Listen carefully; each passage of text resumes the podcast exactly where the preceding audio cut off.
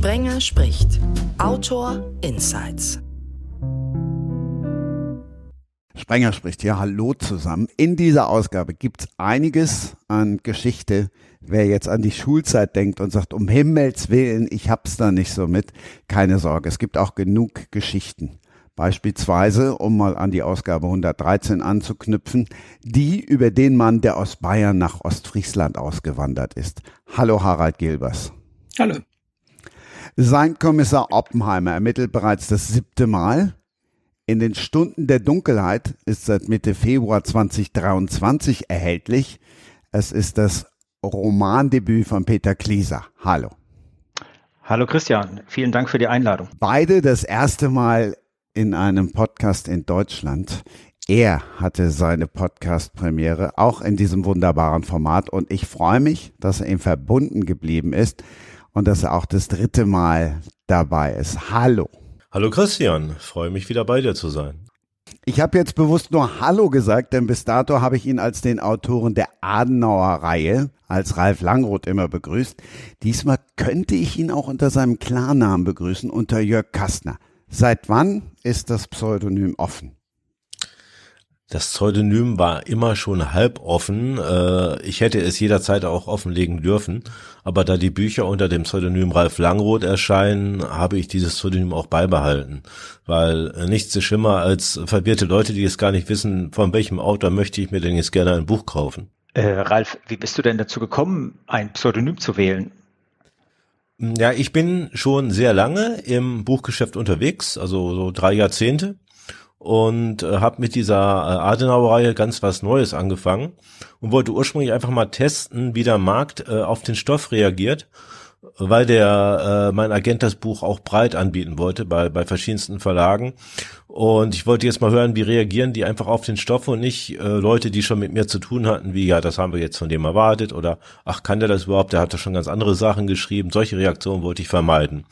Und dann habe ich ein äh, Pseudonymgenerator im Internet angeworfen und mir ein Pseudonym gesucht, was so vornamensmäßig so ungefähr in die Zeit passt, in der meine Romane spielen. Und so kam ich auf den den Ralf und äh, das Langrot wurde mir auch so bei den Vorschlägen angeboten, habe das zusammengebastelt, habe das darunter über meine Agentur angeboten und dann hieß es irgendwie von Rowold, das Pseudonym finden wir gut, würden wir gern verwenden und ja, habe ich gesagt, warum nicht? Wenn Rowold dafür gerne Geld bezahlen möchte, dann soll das so sein. Sehr mhm. interessant. Also es gibt Pseudonymgeneratoren im Internet. Ja, habe ich so raus. Ich habe ich habe mir gedacht, dass es sowas gibt. Ich wusste es vorher auch nicht genau. Aha. Das suchst du mal und es gab es und du konntest sogar eingeben immer so die die Jahrzehnte, also Pseudonymnamen der 40er Jahre, 50er, 60er und so weiter, ne, wo dann die ah. Vornamen entsprechend ähm, da durchgewürfelt werden. Das ist interessant. Das muss ich mal versuchen, vielleicht für Charakternamen, für, für, für die Figuren in den Romanen. Ja, kann da man auch gebrauchen. Mit. Klar. Total. Ja, kann man auch, ja. Gute Idee eigentlich. Bin ich selbst noch nicht drauf gekommen. Gute Idee. Ich meine, jetzt mittlerweile, ich gucke immer ähm, ziemlich viele alte Filme, die in der Zeit gedreht worden sind, in den 40er, 50er Jahren und so weiter. Und dann ähm, schaue ich mir genau an, wie die Namen damals waren, der, der Figuren und der Schauspieler und der Crewmitglieder und so weiter. Und dann würfel ich meistens irgendetwas zusammen. Aber ähm, so richtig. Äh, es wiederholt sich natürlich auch mit, mit den Romanen. Jetzt bin ich mittlerweile den achten Roman am Schreiben. Da muss ich jetzt auch mittlerweile ziemlich aufpassen, die ganzen Figuren und die Namen auseinanderzuhalten. Es wird immer schwieriger, jedes Mal. Ja, das glaube ich. Also ich habe das mit dem Zusammenwürfeln so aus aus alten Filmen, so mit ausländischen Namen häufig gemacht. Also wenn ich was Japanisches brauchte oder so, dann ins Science-Fiction-Film-Lexikon geguckt nach japanischen Monsterfilmen und wie hießen da die die Regisseure, Darsteller, Kamera-Leute oder auf diese Weise eben. Ja, ich habe schon ein paar Regisseurnamen durch, ein paar Dirigentennamen, also alles Mögliche findet sich da mittlerweile. Also ich hatte mal für meinen äh, unter meinem Klarnamen mal ein äh, Buch über die Schweizer Garde geschrieben, ein Roman, der Engelspapst. Und da hatte ich dann zum Glück das äh, Filmbuch eines äh, Schweizer Journalisten, wo dann jede Menge Schweizer Namen drin waren oder so, solche Dinge eben. Das ist dann immer Gold wert. Mhm, ja. Aber Harald Gilbers ist jetzt kein Pseudonym, oder?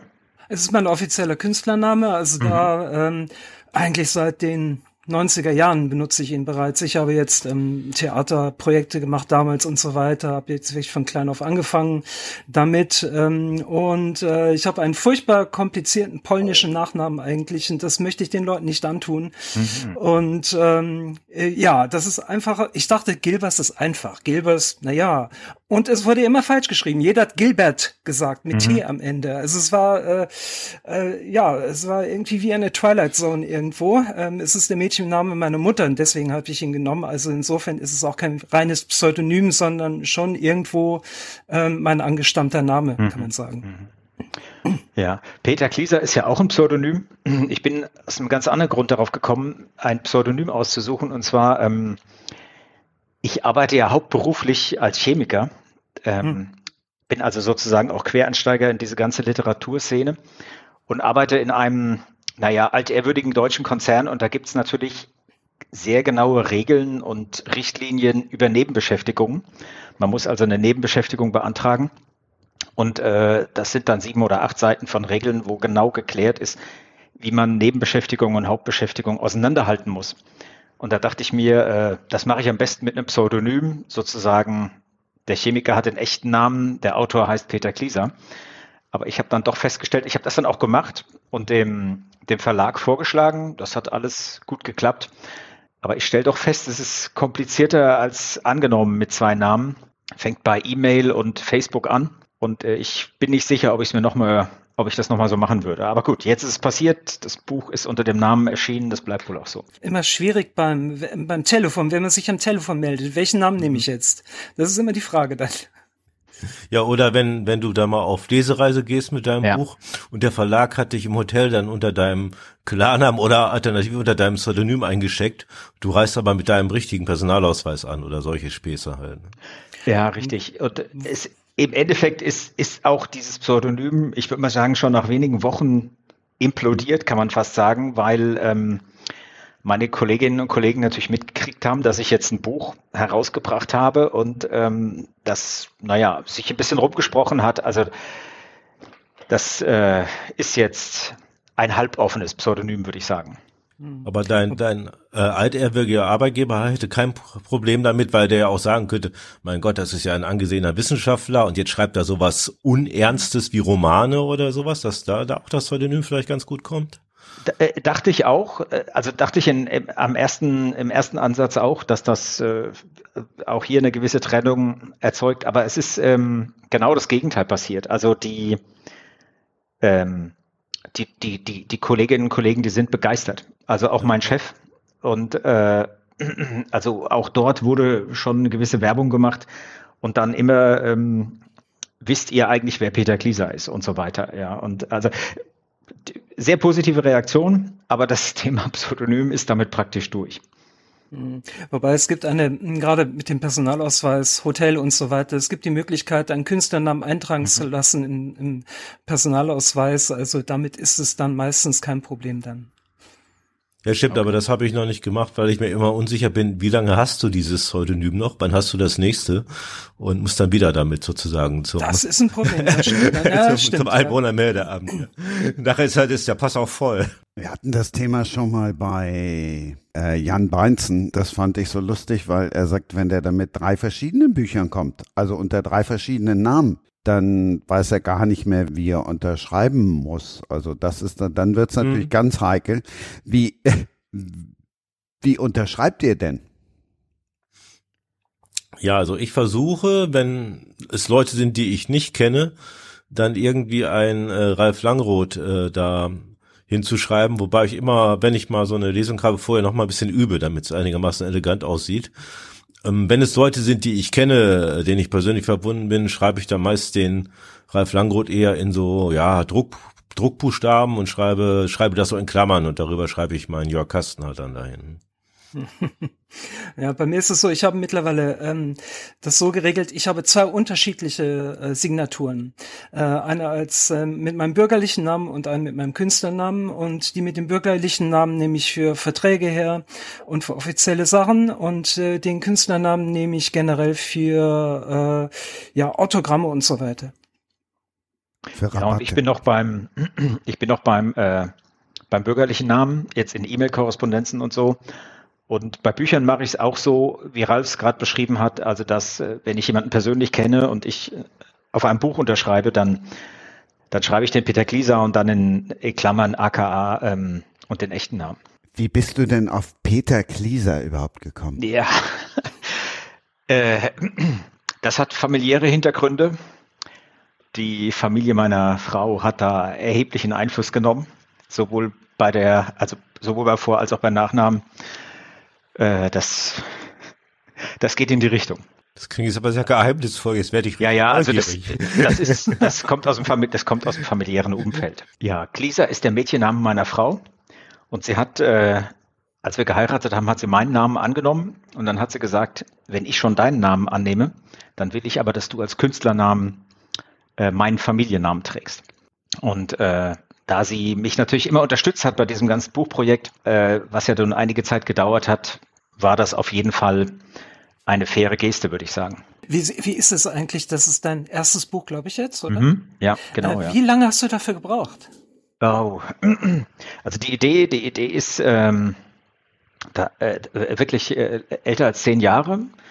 Ich ähm, habe angefangen daran zu schreiben.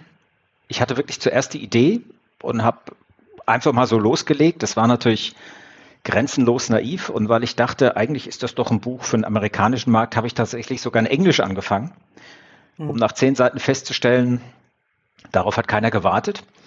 Und äh, dann bin ich auf Deutsch umgestiegen, habe aber dann bei so ein bisschen Internetrecherche wiederum festgestellt, kein Mensch wartet darauf, dass irgendjemand ein Buch, naja, ich würde mal sagen, so irgendwie hinbastelt. Und äh, da habe ich festgestellt, dass die, äh, dass zwar die, die Kreativität und die Ideen da sind, aber dass das nicht reicht. Ähm, man muss wirklich lernen, wie das geht, also die ganze Technik und so weiter. Mhm. Und dann äh, bin ich, äh, habe ich drei Jahre erstmal Schreibkurse besucht, um, um da so ein bisschen mir das Know-how anzueignen. Da haben wir natürlich auch diverse Kurzgeschichten geschrieben und so. Und danach ähm, haben wir so eine Autorengruppe gebildet und dann habe ich auch angefangen, das Buch zu schreiben. Ähm, so in dieser Autorengruppe hat da jeder an seinen Romanprojekten gearbeitet und, und diese Schreibphase, die hat dann vier Jahre gedauert. Mhm. Ja. Okay, ja, kann, gut, kann ich mir vorstellen. Ähm, klar, ein Roman ist ein Riesenprojekt. Äh, mhm. Klar, äh, ich stehe auch jedes Mal wie ein Ochs vom Berg und denke mir, warum tue ich mir das wieder an? Ähm, jedes Mal, äh, es ist ähm, eine lange Erzählstruktur. Man muss die Haupthandlung, Nebenhandlungen, die muss man gut in der Hand haben, ähm, gut damit jonglieren können, damit das äh, auch funktioniert. Das sind solche Sachen, die ähm, man am ehesten aus der Praxis dann wirklich äh, lernt. Also bei mir war der Vorteil, dass ich äh, sehr lange Theaterregie gemacht habe mhm. und kannte mich ja mit abendfüllenden Strukturen schon aus, die dann bis zu zwei Stunden gingen und äh, das hat mir sehr viel gelehrt, weil auch ähm, ich natürlich fremde Vorlagen genommen habe von Dramatikern. Und äh, da habe ich natürlich ganz, ganz detaillierten Einblick in die Dramaturgie bekommen. Und äh, das konnte ich natürlich alles dann in der Romanarbeit wieder ähm, anbringen später. Mhm. Mhm. Ja, wenn wir schon bei dem Punkt sind, was mich wirklich interessieren würde, wenn ich es richtig verstanden habe, seid ihr ja beide sozusagen hauptberuflich Vollblutautoren. Aber ich, ich weiß jetzt nicht, ob das von Anfang an so war. Ich, ich glaube, äh, Ralf hat äh, Jura studiert oder sowas. Was mich interessieren würde, ist, wann für euch der Punkt erreicht war, wo ihr gesagt habt, so und jetzt bin ich hauptberuflich Autor. Also irgendwann kommt ja der Punkt, aber wie macht man den fest? Ich meine, klar, bei mir war es folgendermaßen, ich habe mehrere Standbeine. Ich bin auch als äh, Redakteur, Finanzredakteur tätig. Ähm, ähm, bei mir war der Punkt, äh, wo ich gesehen habe, okay, das Haupteinkommen kommt von den Romanen mittlerweile. Mhm. Das, das war der Punkt. Das war vor ein paar Jahren so. Ich weiß es nicht genau, wann das war. Äh, mittlerweile hat es sich so eingespielt mit den äh, zahlreichen Büchern, die jetzt natürlich auch auf dem Markt sind, dass immer ein gewisser ähm, Umsatz eben da ist. Und das war so der Punkt, wo ich sagte, okay, dann kann ich wirklich sagen, ich bin hauptberuflich vom Herzen her, war ich immer hauptberuflicher Romanautor, aber da konnte ich sagen, okay, das ist jetzt auch auf der finanziellen Basis äh, so weit, dass äh, ich das von mir behaupten kann. Mhm. Ja, bei mir war es so, ich wollte auch eigentlich schon, seit ich ein junger Erwachsener war, schreiben, hab da auch schon etwas geschrieben, was ich damals als Romane bezeichnet habe. Äh, heute würde ich sagen, es hatte nicht die Qualität von Roman, allenfalls die Länge. Ähm, hab dann versucht, ähm, bei einer der örtlichen Tageszeitungen meiner Heimat als Volontär unterzukommen. Hab da festgestellt, dass die Leute entweder jemanden suchen mit der abgeschlossenen Berufsausbildung oder einem abgeschlossenen Studium. Hab dann Jura studiert, was ja eben schon angesprochen wurde. Und während des Studiums meine ersten kleinen Sachbücher geschrieben und äh, bin dadurch dann in Verbindung gekommen zum äh, Bastei Verlag Lübbe und dort wurde mir angeboten, Jerry Cotton zu schreiben, den ja heute jeder immer noch mhm. kennt. Mhm. Und äh, dadurch hatte ich schon eine gewisse Schreibpraxis und auch ein gewisses Einkommen. Äh, ich schaue jetzt so auf das Ende meines meiner Juristenkarriere zu. Also ich war mit dem Referendariat fast fertig und habe gedacht, das ist jetzt der richtige Zeitpunkt, es zu versuchen als freier Autor, weil das habe ich auch gesehen, wenn du erstmal in der Juristenlaufbahn drin steckst, musst du da auch voll reinpowern, sonst wird das nichts. Und äh, habe dann eben zum Glück auch eine Freundin, verlobte jetzige Frau gesagt, die äh, durchaus Verständnis dafür hatte. Meine Frau schreibt ja auch Romane und äh, das mitgetragen hat. Allerdings nie finanziell. Ich habe mich immer schon selber finanziert und habe dann so ab ab Tag eins meiner äh, freien Karriere äh, als als Autor erst hauptsächlich von Heftromanen und nachher Schritt für Schritt immer mehr von eigenen Büchern gelebt. Mhm. Sehr spannend. Ich muss sagen, am stolzesten war ich, als ich meine Magisterarbeit abgeschlossen hatte. Das war mein erster langer ähm, Text, den ich wirklich abgeliefert habe. Das war über die, ähm, die Filme von Cecil B. DeMille nach der Bibel, nach Bibelvorlagen. Das ja. war auch ein dementsprechend monumentales Werk. Ähm, 140 Seiten habe ich abgegeben und 150 durfte ich. Das war, da war ich unglaublich stolz. So stolz war ich nachher noch nie in meinem Leben mehr. Ja, interessantes Thema, finde ich zumindest, weil ich großer äh, Filmfan auch bin, ja. Du darfst das gern vertiefen, Ralf. Du weißt, fühl dich wie zu Hause. Ich fühle mich jetzt nicht berufen, ein Referat über Cecil mitzuhalten, zumal wir den kompetenten Menschen jetzt in Form von da sitzen haben. Aber äh, äh, ich kenne, ich kenne einige seiner Bibelfilme, aber ich mag auch durchaus zum Beispiel seine äh, Wildwest- und Abenteuerfilme wie Der Held der Prärie oder äh, König der Freibeuter. Soll ich jetzt noch mehr Filme aufzählen? Christian, da sind wir in einem ganz anderen Thema drin. Du weißt, wir haben Zeit. Hm. Ich meine, das, was für mich natürlich auch interessant ist bei meiner Arbeit, dass ich versuche, ähm, möglichst viele Einflüsse ähm, zu bekommen, die jetzt nicht gerade aus der Literatur sind. Ähm, das ist für mich ganz wichtig. Und klar, natürlich Film, ähm, Theater, das ist natürlich ein Teil, der mh, mm, ganz wichtig ist, einfach für die Dramaturgie, weil ich auch sehr ähm, man, hat, man hat mir gesagt, ich schreibe sehr filmisch. Ähm, klar, wahrscheinlich, weil ich aus der Ecke komme. Ähm, aber ich versuche immer andere Perspektiven zu sehen, andere Dinge, andere Genres. Äh, ich sehe ziemlich häufig äh, asiatische Filme, einfach nur, um einfach mal das Hirn zu durchlüften, weil die erzählen ihre Stoff ja völlig anders teilweise. Die wagen sich Sachen, die jetzt im amerikanischen Mainstream-Kino einfach nicht möglich sind. Und ähm, da gibt es sehr, sehr viele Anknüpfungspunkte und Inspirationen natürlich. Ja gut, im Filmischen fühle ich mich ja auch sehr zu Hause und ich hatte jetzt kürzlich erst einen Journalisten hier, der mich interviewt hat, der auch großer äh, Filmfan ist, noch größer fast als ich, Fanatiker kann man schon sagen, und der eben auch meinte, dass ich sehr Filme schreiben würde. Also er könnte sich das immer sehr bildlich vorstellen und ähm, gut, okay, äh, ist mir recht. Bei der Art von Büchern, die ich schreibe, kommt das äh, denen sicher zugute. Mhm. Wobei es natürlich klar, wenn ich wenn ich äh, arbeite, wenn ich beim Schreiben, ähm, da bin ich eher wie ein Schauspieler.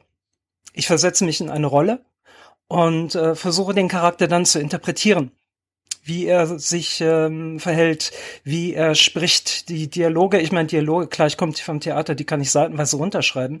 Ähm, das ist halt so eine Sache, ich muss genau wissen, wie die Bühne aussieht, äh, die, das Zimmer, wo das stattfindet. Wenn ich eine Szene habe, die irgendwo auf einer Straße spielt, in Berlin zum Beispiel, muss ich ähm, Fotos aus der Zeit haben, mhm. das wirklich vor mir zu sehen, um zu wissen, okay, was ist da das Wichtige dran, wie sieht das aus, wie kann ich meine Figuren positionieren.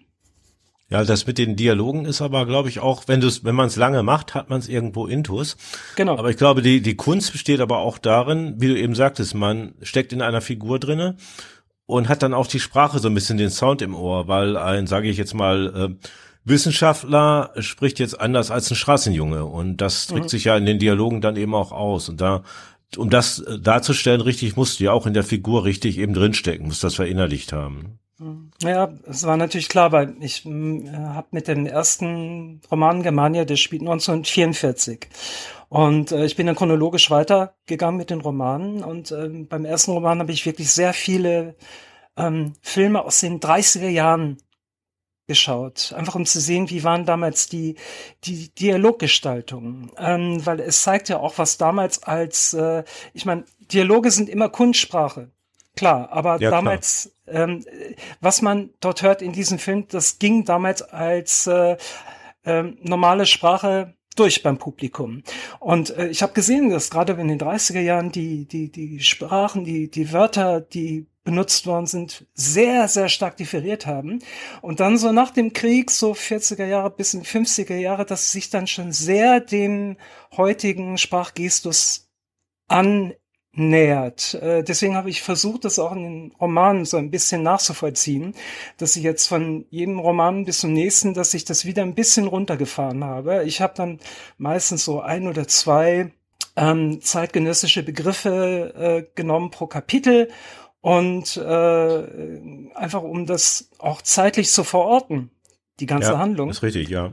Und dann, äh, dass ich das dann aber auch dann sukzessive ein bisschen runtergefahren habe. Ja, ich versuche das auch. Ich gucke mir auch dann Filme aus der Zeit an, in der man Romane spielt und versuche auch mit, mit Begriffen, die man heute gar nicht mehr verwendet, aber das so ein bisschen ähm, ja, für Leute, die es nicht kennen, ist es natürlich schwieriger. Für die wirkt es ein bisschen fremdartig, aber es ist doch in der Zeit zu verorten. Ich erinnere mich im, in meinem ersten äh, Philipp Gerber Roman, äh, Die Akte Adenauer, habe ich eben eine Szene geschrieben, wie ein Mann auf einer Parkbank sitzt, der Held beobachtet ihn und sieht, wie dieser Mann ein Leihbuch liest. Und den Begriff wollte meine Lektorin erst nicht durchgehen lassen, weil das, das Wort Leihbuch heute ja nicht mehr irgendwo geläufig ist. Und das, mhm. äh, es gab damals aber die sogenannten Leihbüchereien, die im Gegensatz zu öffentlichen äh, Bibliotheken äh, kommerzielle Unternehmen waren, wo du eben hingegangen bist und hast gegen eine geringe Gebühr dir ein Buch, äh, gebundenes Buch, aber ein, ein extra für diesen Markt geschriebenes, äh, sehr, sehr, äh, sage ich mal, einfach gestaltetes auf sehr holzhaltigem Papier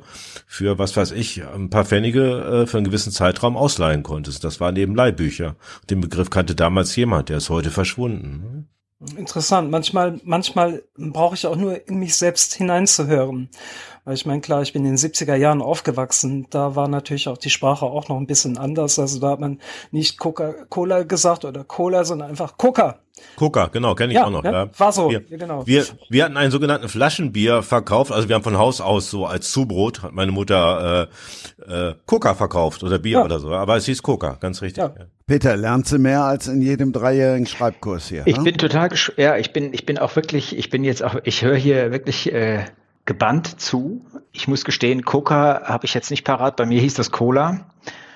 Aber ähm, nee, ist wirklich interessant. Ja. Ich habe, äh, ich habe, um es vielleicht ähm, auch ein Beispiel zu bringen. Ähm, ich habe allerdings tatsächlich bei einem Begriff ähm, mich entschieden, den nicht zu nehmen, sondern einen neuartigen. Und zwar, äh, mein Roman spielt ja im April 1945 und ähm, da geht es in einer Szene darum, dass äh, ein Funker der Wehrmacht keine Batterie hat. Also die Batterie ist leer. Und äh, die Wehrmacht hat damals äh, auch Akkus verwendet. Im, im, im, ich sag mal natürlich anders, die, äh, anders aufgebaut, aber im gleichen Zweck wie heute. Ähm, die hießen aber damals äh, Sammler. Und dann okay. habe ich gedacht, wenn ich da jetzt hinschreibe, wir brauchen einen Sammler, äh, weiß eigentlich kein Mensch, ja. was gemeint ist. Und deswegen ähm, bin ich dann auf Batterie ausgewichen, wohl wissend, dass das natürlich nicht exakt das gleiche ist und habe, glaube ich, sogar einmal den Begriff Akku verwendet, weil ich einfach dachte, kein Mensch weiß, was ein Sammler ist und da ist sozusagen das geringere Übel der moderne Begriff. Ja, ich denke, man muss immer ein bisschen durchmischen, dass es äh, noch ja. halbwegs zeitgenössisch klingt, aber nicht so weit weg, dass es äh, wirklich völlig eine Schranke für den Leser bedeutet. Mhm. Ja, ich merke das manchmal, wenn ich äh, Rezensionen zu meinen Romanen, also gerade gerade Leserbesprechungen bei Amazon oder so, da hat dann jemand mal geschrieben, äh, dass doch sehr viele ungewohnte Begriffe in dem Roman vorkamen, mit denen er nichts anfangen, wie zum Beispiel Schutzmann Und bei Schutzmann oh, nee. hätte ich es jetzt, hätte jetzt nicht erwartet, muss ich sagen. Also da, da merke ich dann, wie alt ich bin, ja, wenn ich, wenn ich sowas lese. Also bei mir ist es mittlerweile so weit, ich lese Amazon-Rezensionen gar nicht mehr, weil ich mich dann immer aufrege. Also ich habe gesagt, okay, das Leben ist zu kurz, um das auch noch zu lesen. Ja, wie gesagt, ich finde es manchmal sehr, sehr lehrreich. Also, dass, dass Leute Schutzmann nicht kennen, ist natürlich okay. Jüngere Leute, und ich freue mich, wenn auch jüngere Leute meine Bücher lesen, sind mhm. damit nicht aufgewachsen. Mhm. Aber im ersten Roman, da wurde geschrieben, dass äh, die äh, Charaktere so ähm, eine hölzerne Sprache haben. Ja gut, okay, äh, war so geplant eigentlich.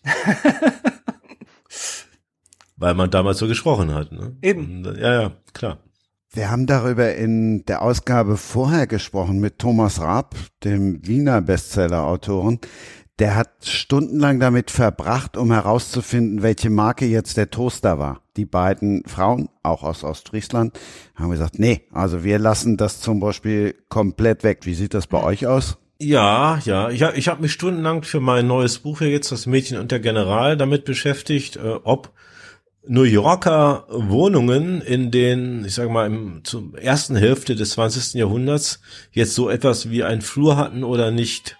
Ja. Und ähm, ich habe den Flur jetzt drin gelassen, ganz einfach, weil mir kein griffiges Wort dafür einfiel. Ich habe wirklich Stunden damit zugebracht, äh, diese, äh, diese, also New Yorker äh, Ostküstenwohnungen der, ja, von 1900 bis 1950 irgendwie zu recherchieren und wie sahen die aus und dann kriegst du dieses und kriegst du jenes und irgendwann sitzt du vor deinem Text und sagst, wenn du jetzt nicht dieses Wort Flur verwendest, musst du irgendein Konstrukt nehmen, was so kompliziert ist, dass es die ganze eigentlich knackige Szene auseinander sprengt. Und dann habe ich einfach das Wort Flur genommen und peng.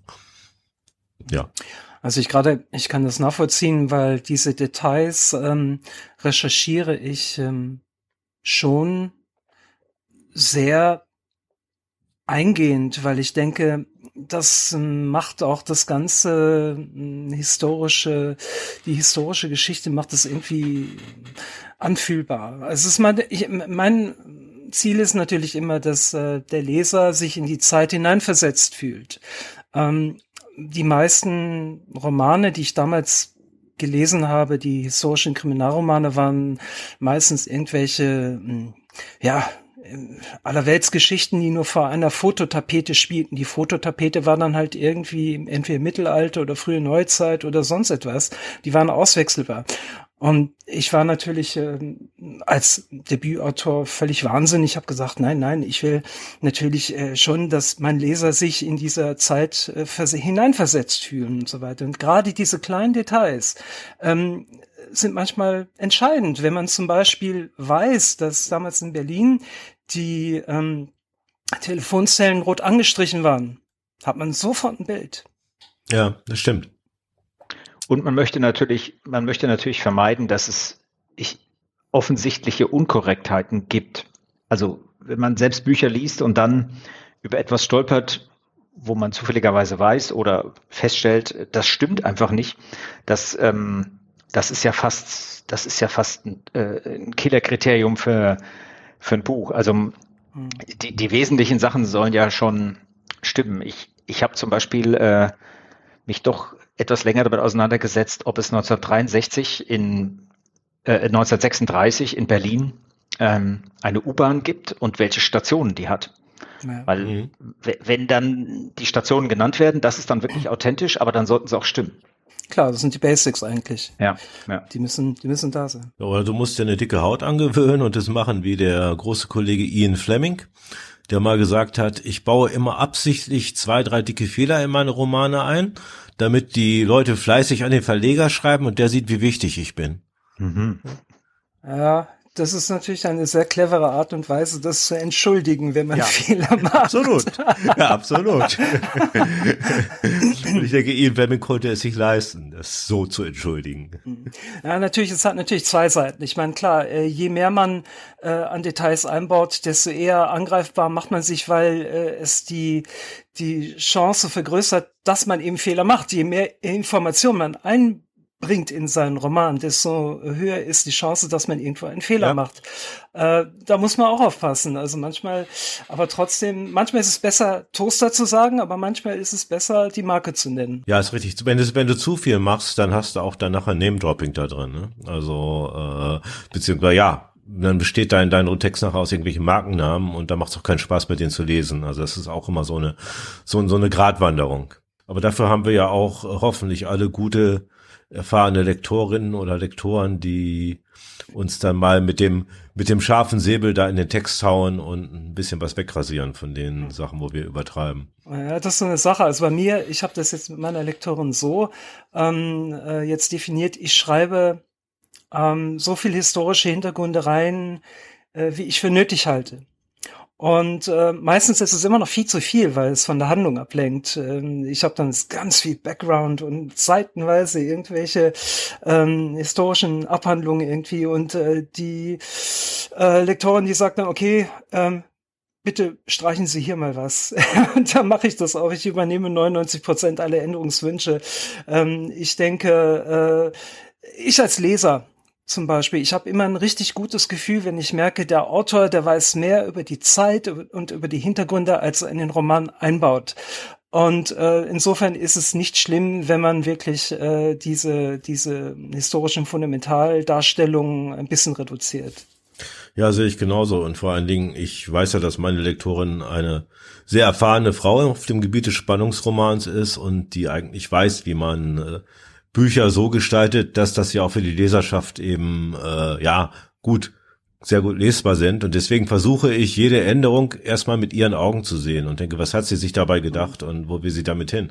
Und wenn ich irgendwo den Weg sehe, den sie geht und sage, der ist gut, dann nehme ich die Änderung auch an. Peter, jetzt haben wir uns um sämtliche Namen hier gedrückt, um keine Werbung zu machen. Dann nenn du uns einmal, bevor wir dann in die Nicht-Werbung gehen, Nenn du uns einmal wenigstens deinen Arbeitgeber. Meinen echten Arbeitgeber? Ja, um einmal Evonik Werbung Industries. zu machen. Ja, das ist die Chemiekonzern, Spezialchemiekonzern Evonik Industries. Und da arbeite ich, jetzt muss es ganz raus, und da arbeite ich äh, in einem wirklich spannenden Bereich, ähm, wirklich im Produktionsumfeld, also ähm, jetzt nicht irgendwo in einem Labor, sondern ganz vorne. Und wir ähm, wir produzieren äh, Zusatzstoffe für die Bauindustrie und äh, zum Beispiel für Windräder, aber auch für die Autoindustrie oder die Chipindustrie. Sehr spannende Sache.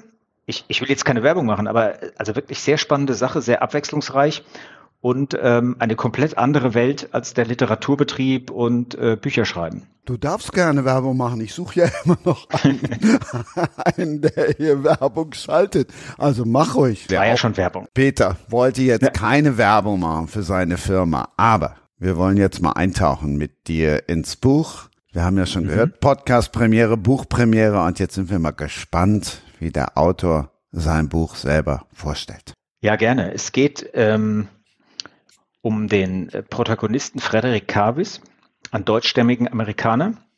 Das Buch heißt übrigens, sollte man dazu sagen, das Buch heißt übrigens äh, In den letzten Stunden der Dunkelheit und spielt im April 1945. Und äh, dieser Frederick Carvis begleitet eine Kommandoeinheit der US-Armee nach äh, Berlin, um einen deutschen Wissenschaftler zu entführen.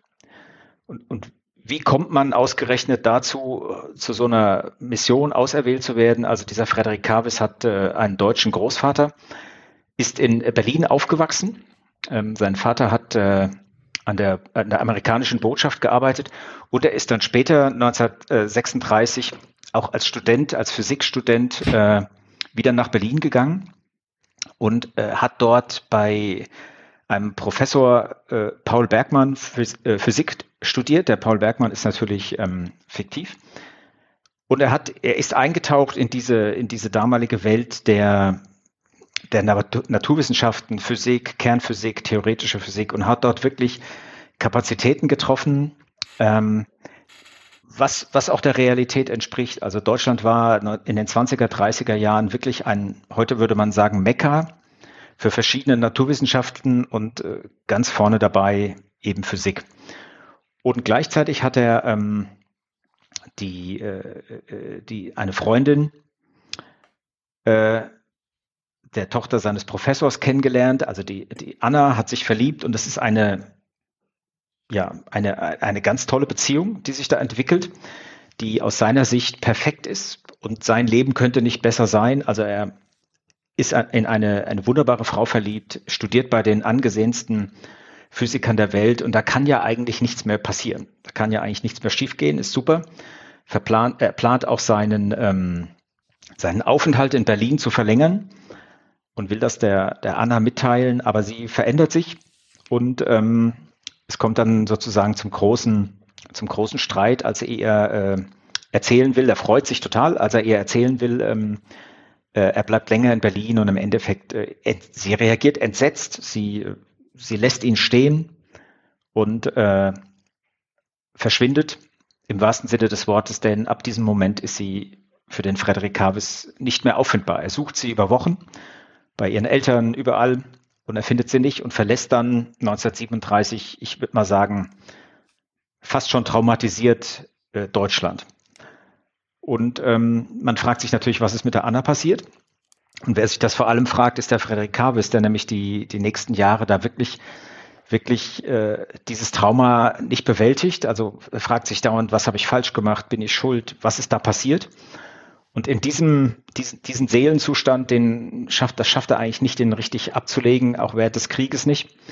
Und er wird dann ähm, im April sozusagen rekrutiert für diese Kommandoaktion äh, nach Berlin und er will natürlich nicht. Also wer, wer bei Sinnen will schon 1945 im April nach Berlin. Die Russen greifen im Prinzip die Stadt schon an. Da, da will keiner hin. Und äh, er nimmt aber dann am Ende doch an dieser Kommandoaktion teil, weil er sich so ein bisschen die, die Hoffnung zurechtlegt, rauszufinden, was mit der Anna passiert ist.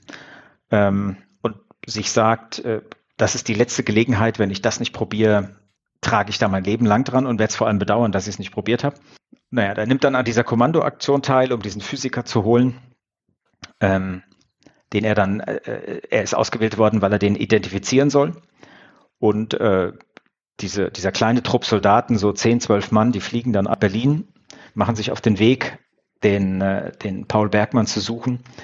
Und wie man sich vorstellen kann, geht es komplett schief.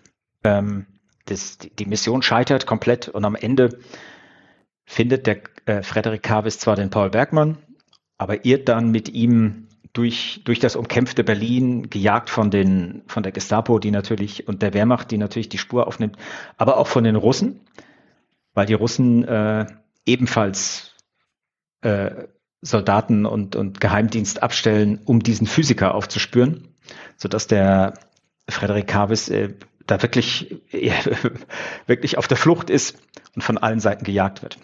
Ja, sehr spannend übrigens. Ich finde es jedes Mal, ich habe es ja nun schon hundertmal gelesen natürlich, aber ich finde es jedes Mal immer wieder sehr faszinierend und das Ganze ist durchwoben eben mit Rückblenden über diese Liebesgeschichte zu der Anna und ähm, dann ist natürlich die große Frage, was am Ende die Erklärung ist und wie das alles ausgeht. Ja, jetzt sind wir alle gebannt, weil das klingt wirklich spannend. Ich glaube, ich muss mir dein Buch besorgen. Ja, ja. genau. Ja, ja. Also ich kann es natürlich auflösen. Ich äh muss hier jetzt nicht noch mehr spoilern. Das ist doch genau der Stoff, aus dem eure Träume sind. Ja gut, also gut, Berlin 1945 ähm, erinnert mich natürlich an den dritten Roman Endzeit, mehr oder weniger, ähm, wo dann äh, der mein Kommissar Oppenheimer den Fall von Berlin äh, miterlebt ähm, damals, es war, äh, also es war vielleicht das Buch, wo ich vielleicht am meisten in die Recherche gesteckt habe, weil ich war so völlig wahnsinnig. Ich wollte damals wissen, wo tagesgenau wirklich der Frontverlauf war. Und das hat sich ja teilweise nur um, um Straßenecken verschoben und so weiter. Und dann habe ich natürlich die, hm, die Handlung so hingebaut, dass äh, sie auch mit dem Frontverlauf dann übereinstimmte. Ähm, also bei mir in meinem Roman ist es so, dass ich immer die genauen Daten angebe, die Tage ähm, und die Zeiten. Und, und klar, damit, da muss natürlich auch alles möglichst stimmen. Ja, das ist wirklich witzig. Das ist wirklich witzig, weil das habe ich auch gemacht.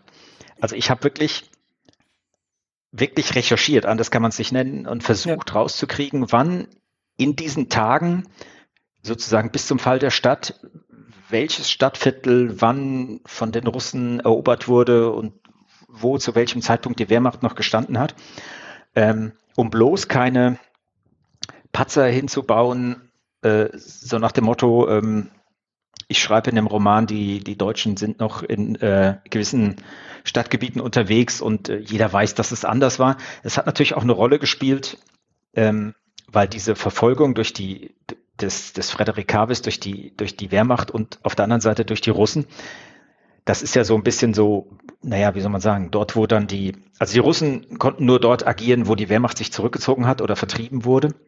Äh, zum Beispiel ging es dann auch um den Grunewald das, und, und, da muss natürlich dann stimmen, dass dann, ähm, dass da äh, ja sozusagen der Besitzer schon gewechselt hat. Aber das finde ich witzig. Ich habe wirklich einen Stadtplan, einen großen Berliner Stadtplan genommen und habe ähm, auch versucht, diesen Frontverlauf und den sich verändernden Frontverlauf äh, grafisch immer wieder darzustellen, so wie man das früher gemacht hat mit Fähnchen oder Windfäden. Ja. Und äh, war eine aufwendige Sache, aber ich würde sagen, auf jeden Fall nötig. Ja, es gibt ja auch die Pharus-Pläne, mhm. die nachgedruckt genau. worden ja, sind von genau. 1944 und 1948, wo man dann eine ja. Grundlage hat, einfach, um zu sehen, wo, wo die Straßen waren, wie die damals benannt mhm. worden sind, was auch teilweise differiert hat und, äh, und so weiter. Genau, den von 1944, den habe ich mir auch besorgt. Ja. Das Schöne ist natürlich, wenn man diese ganzen, wir schreiben ja eigentlich äh, fiktive Stoffe, die in einer realen Zeit spielen.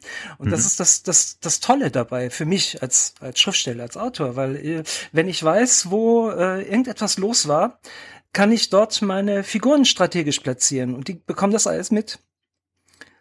Und das ist halt wunderbar. Also die sind immer strategisch am richtigen Platz zur richtigen Zeitpunkt, um alles mitzubekommen. Ja, für deine mhm. Figuren ist es eher der falsche Platz wahrscheinlich, weil die immer in Trouble geraten. Dadurch. Natürlich. natürlich. aber für deine Leser der richtige, das ist richtig, ja. Ja gut, aber das ist ja das, was, was wir vorhin schon angesprochen haben, nicht, dass man äh, durch diese Recherche eine Atmosphäre schafft, wo, wo die Leser merken, äh, das stimmt einfach. Und, und der, der Autor ist da zu Hause, dann fühlen sie sich beim Lesen auch zu Hause. Was dann eben nicht mehr funktioniert, wenn, wenn du schlampig recherchierst und dann äh, weiß jeder Dritte beim Lesen, naja, das kann aber so nicht gewesen sein. Das ja, das ist richtig, genau, ja. Also und wir, wir verwenden ja, Entschuldigung, Zeit drauf, Sachen zu recherchieren, die häufig häufig für die eigentliche Handlung keine Rolle spielen, die nur so Hintergrunddetails sein. Aber trotzdem äh, wir, hilft es ja dabei, die, äh, sag ich mal, die Glaubwürdigkeit dieser Welt, in der es spielt, äh, zu ja. zementieren.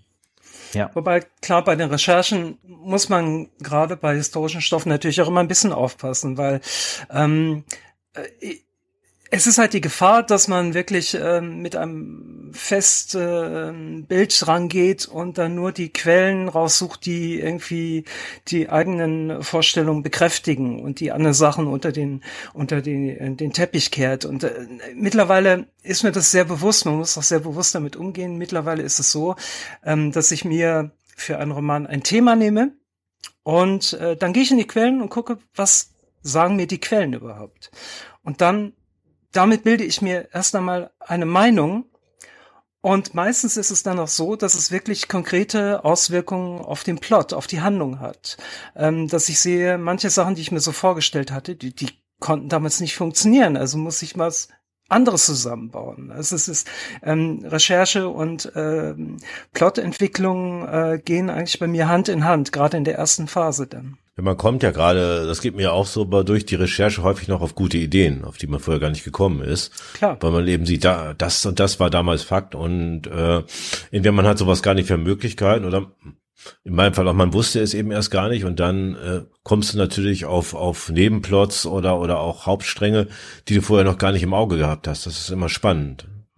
Das ist natürlich auch spannend. Klar, wir ähm, schreiben historische Romane und äh, Geschichte ist nicht statisch, weil auch unser Blick sich immer verändert.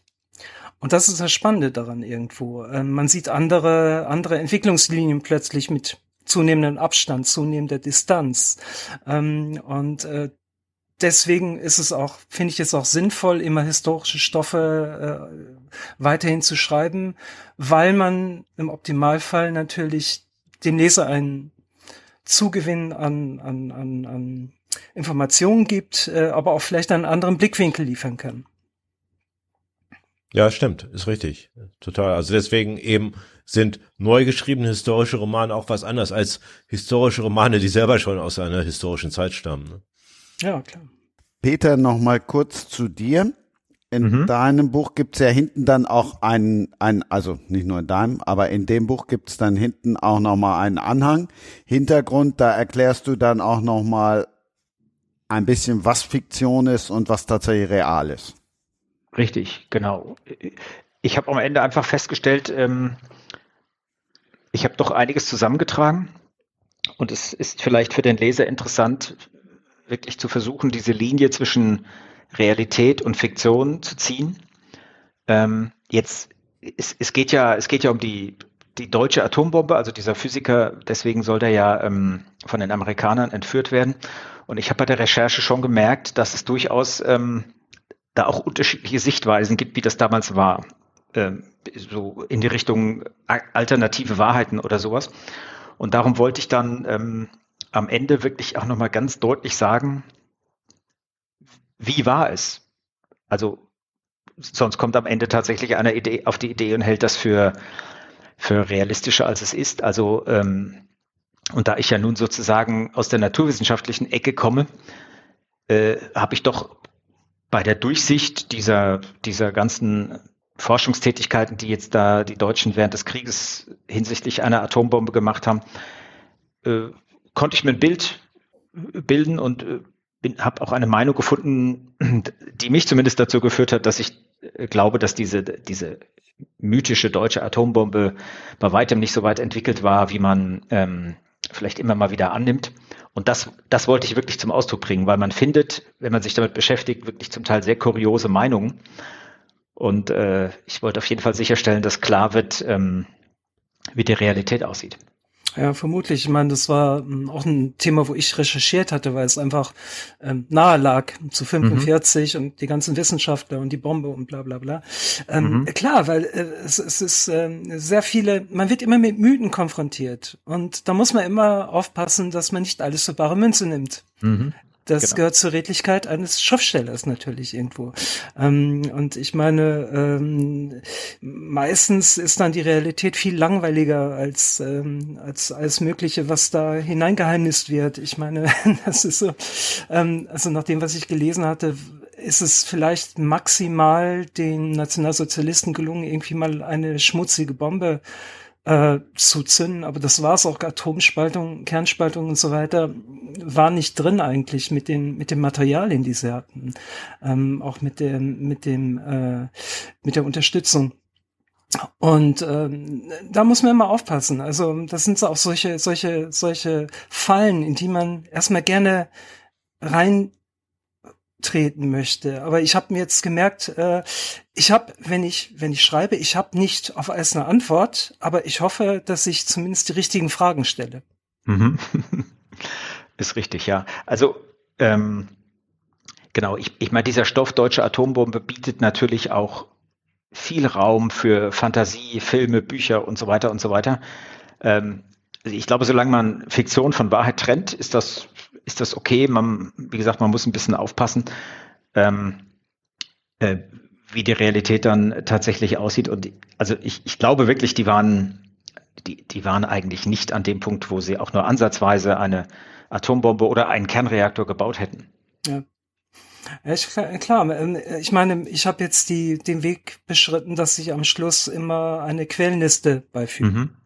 Mhm. Ganz einfach, damit die Leser, wenn sie interessiert sind, äh, weiterlesen können, in eine Richtung selber recherchieren, auch damit ich meine Quellen darlege, um zu sagen, okay, was ich da schreibe, das kommt da und daher. Ich habe mir das nicht aus, äh, hab einfallen lassen. Ähm, und äh, natürlich versucht man bei einem historischen Roman, das so miteinander zu verknüpfen, dass wirklich die fiktive Handlung und die Realität ganz engmaschig ineinander verwogen sind. Ähm, äh, und klar, ähm, irgendwo muss man aber sagen, gut, das ist eine Fiktion. Ähm, es hätte so stattfinden können, hat es aber nicht. Was ja eigentlich schon dadurch erhält, dass Roman drüber steht. Ähm, Eben. Dass es eine Fiktion ist, aber man, manche Menschen äh, sehen das da nicht so. Äh, aber ihr habt vollkommen recht, ich mache das genauso. Ich schreibe ein Nachwort, in dem ich ausführlich schreibe, was wahr ist, was erfunden ist und dann eben schreibe, aus dem und dem Artikel, aus dem und dem Sachbuch oder aus der und der Quelle habe ich eben die und die Kenntnisse genommen so weit geht das Überlieferte und ich selber habe dann da angesetzt und das dann eben weitergesponnen, um einen spannenden Roman draus zu machen. Und äh, es gibt sicher Leute, die das nicht lesen wollen, die müssen ja auch nicht, die hören eben da auf, wo der Roman zu Ende ist. Und für alle anderen ist das eben ein Angebot, wie äh, Peter eben auch schon sagte, dann eben weiter zu recherchieren. Wobei ich sogar dazu sagen muss, ich als Leser finde diese hinten, finde solche Anhänge super. Also ja, wenn ein auch, Buch wirklich spannend war, ja, und äh, es einen gefesselt hat, dann ist es ja klasse, wenn man sozusagen hinten noch ein paar Zusatzinformationen kriegt äh, über die Historie und so. Also ich finde das klasse. Ja, aber nicht jeder denkt so. Ich habe mhm. mal eine, eine Rezension eines äh, Romans von mir, den ich unter meinem eigentlichen Namen geschrieben habe, der in der griechischen Antike spielt, äh, gelesen, wo stand, auf Seite so und so können Sie aufhören zu lesen, da ist nämlich die Handlung zu Ende, der Rest sind nur uninteressante Fakten oder sowas. Und, ähm, ja, äh, ist ja okay, das war dann eben das Nachwort und die Zeittafel und so. Und deswegen sage ich, es, es ist ja keiner gezwungen, das zu lesen. Aber so es ist ein die, Angebot für die Leute. Wie die Anhänge bei Tolkien, die habe ich nie gelesen. Ach, du auch nicht. Gibt es nicht ganze Bücher mit Anhängen? okay. Dann bleiben wir doch mal hinten. Also das letzte ist natürlich die Danksagung, das ist klar. Dann der wissenschaftliche Anhang haben wir schon drüber gesprochen. Davor kommt der Epilog und der Epilog endet am 23. September 1949 bei Peter Klieser. So, mhm. und wo landen wir damit? Bei der Luftbrücke von Berlin. Das ist die letzte Phase der Luftbrücke, um, dem auch mal der siebte Kriminalfall von Kommissar Oppenheimer spielt mit dem Titel Trümmertote. Ähm, ich bin bei so etwas, diese Zusammenfassung bin ich mir furchtbar schlecht. Das können immer andere Leute viel besser, habe ich den Eindruck, aber ich will es mal versuchen. Ähm, es beginnt bei meinem Kommissar Obmeimer mit einem mit einem Leichenfund, wie es üblich ist bei einem Kommissar. Und zwar werden in Berlin zu diesem Zeitpunkt große Schuttberge aufgefüllt. Ähm, die ganzen zerstörten Gebäude werden äh, abgetragen, um Platz zu machen für neue Gebäude. Und ähm, dort auf einem Schuttberg wird unter Trümmern ein Toter gefunden. Und das Ganze weitet sich aus, denn äh, als die, ähm, die Techniker der Kripo dort untersuchen, finden sich noch zwei weitere Leichen dort. Es stellt sich heraus, dass äh, die Schutthalde als Ablageplatz für Kriminelle, von Kriminellen äh, genutzt worden sind. Die ideale Ort eigentlich, um Leichen verschwinden zu lassen, weil natürlich ständig Schutt drauf abgeladen wird, dass sie also immer, immer tiefer und tiefer und tiefer sind. Ähm, und es stellt sich dann heraus, dass eine Bande ähm, wohl damit involviert ist. Äh, zwar von jungen Leuten, die außergewöhnlich gut gekleidet sind und als ähm, Erkennungsmerkmal ein, eine gelbe Krawatte ähm, äh, als äh, Stecktuch, ein gelbes Stecktuch haben, genau. Und äh, das zieht weitere Kreise natürlich. Es kommt drauf, äh, es geht darauf hinaus, dass äh, ein, ähm, ja, ein Jungkrimineller die Macht der Unterwelt an sich reißen möchte und ein neuer Al Capone von Berlin werden möchte. Und ähm, Oppenheimer versucht, ihm auf die Schliche zu bekommen und ihn dingfest zu machen. Das Ganze war, ähm, ist natürlich klar, ich versuche immer so eine Handlung zu ähm, auszudenken, die auch mit der Zeit was zu tun hat, einen Zeitbezug hat. Und gerade damals, ähm, 48, 49 bis Anfang der 50er Jahre, ähm, gab war Berlin ein ziemlich gefährliches Pflaster, weil es viele Kriminelle gab, die ähm, auch bei geringem Widerstand sofort tödliche Gewalt einsetzten. Was natürlich auch daran lag, dass es ähm, größtenteils Kriegsteilnehmer waren, die zurückgekehrt sind und natürlich diese Schwelle des Tötens bereits überschritten hatten, jetzt keine Skrupel mehr kannten. Das ist auch ein, natürlich auch ein äh, Thema, das auch im Film Noir, im amerikanischen Film Noir sehr häufig vorkommt. Äh, was machen wir mit den, mit den Kriegsteilnehmern, die zurückgekommen sind? Können wir die noch in die Zivilgesellschaft wieder einordnen?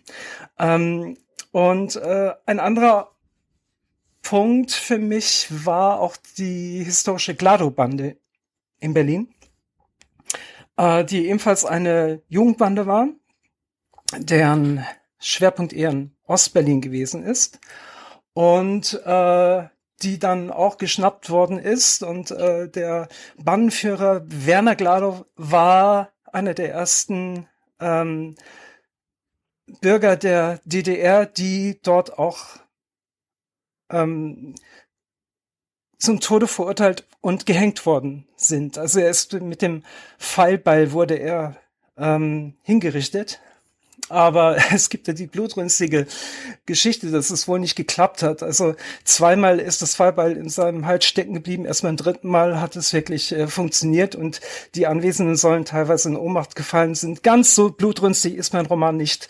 Aber ähm, immerhin, das sind diese merkwürdigen ähm, Anknüpfungspunkte, die man dann eben hat. Ein starrhalsiger Bursche sozusagen. Ziemlich. Hätte jetzt ein sehr cooler Held gesagt, ja, oder eine sehr coole Figur.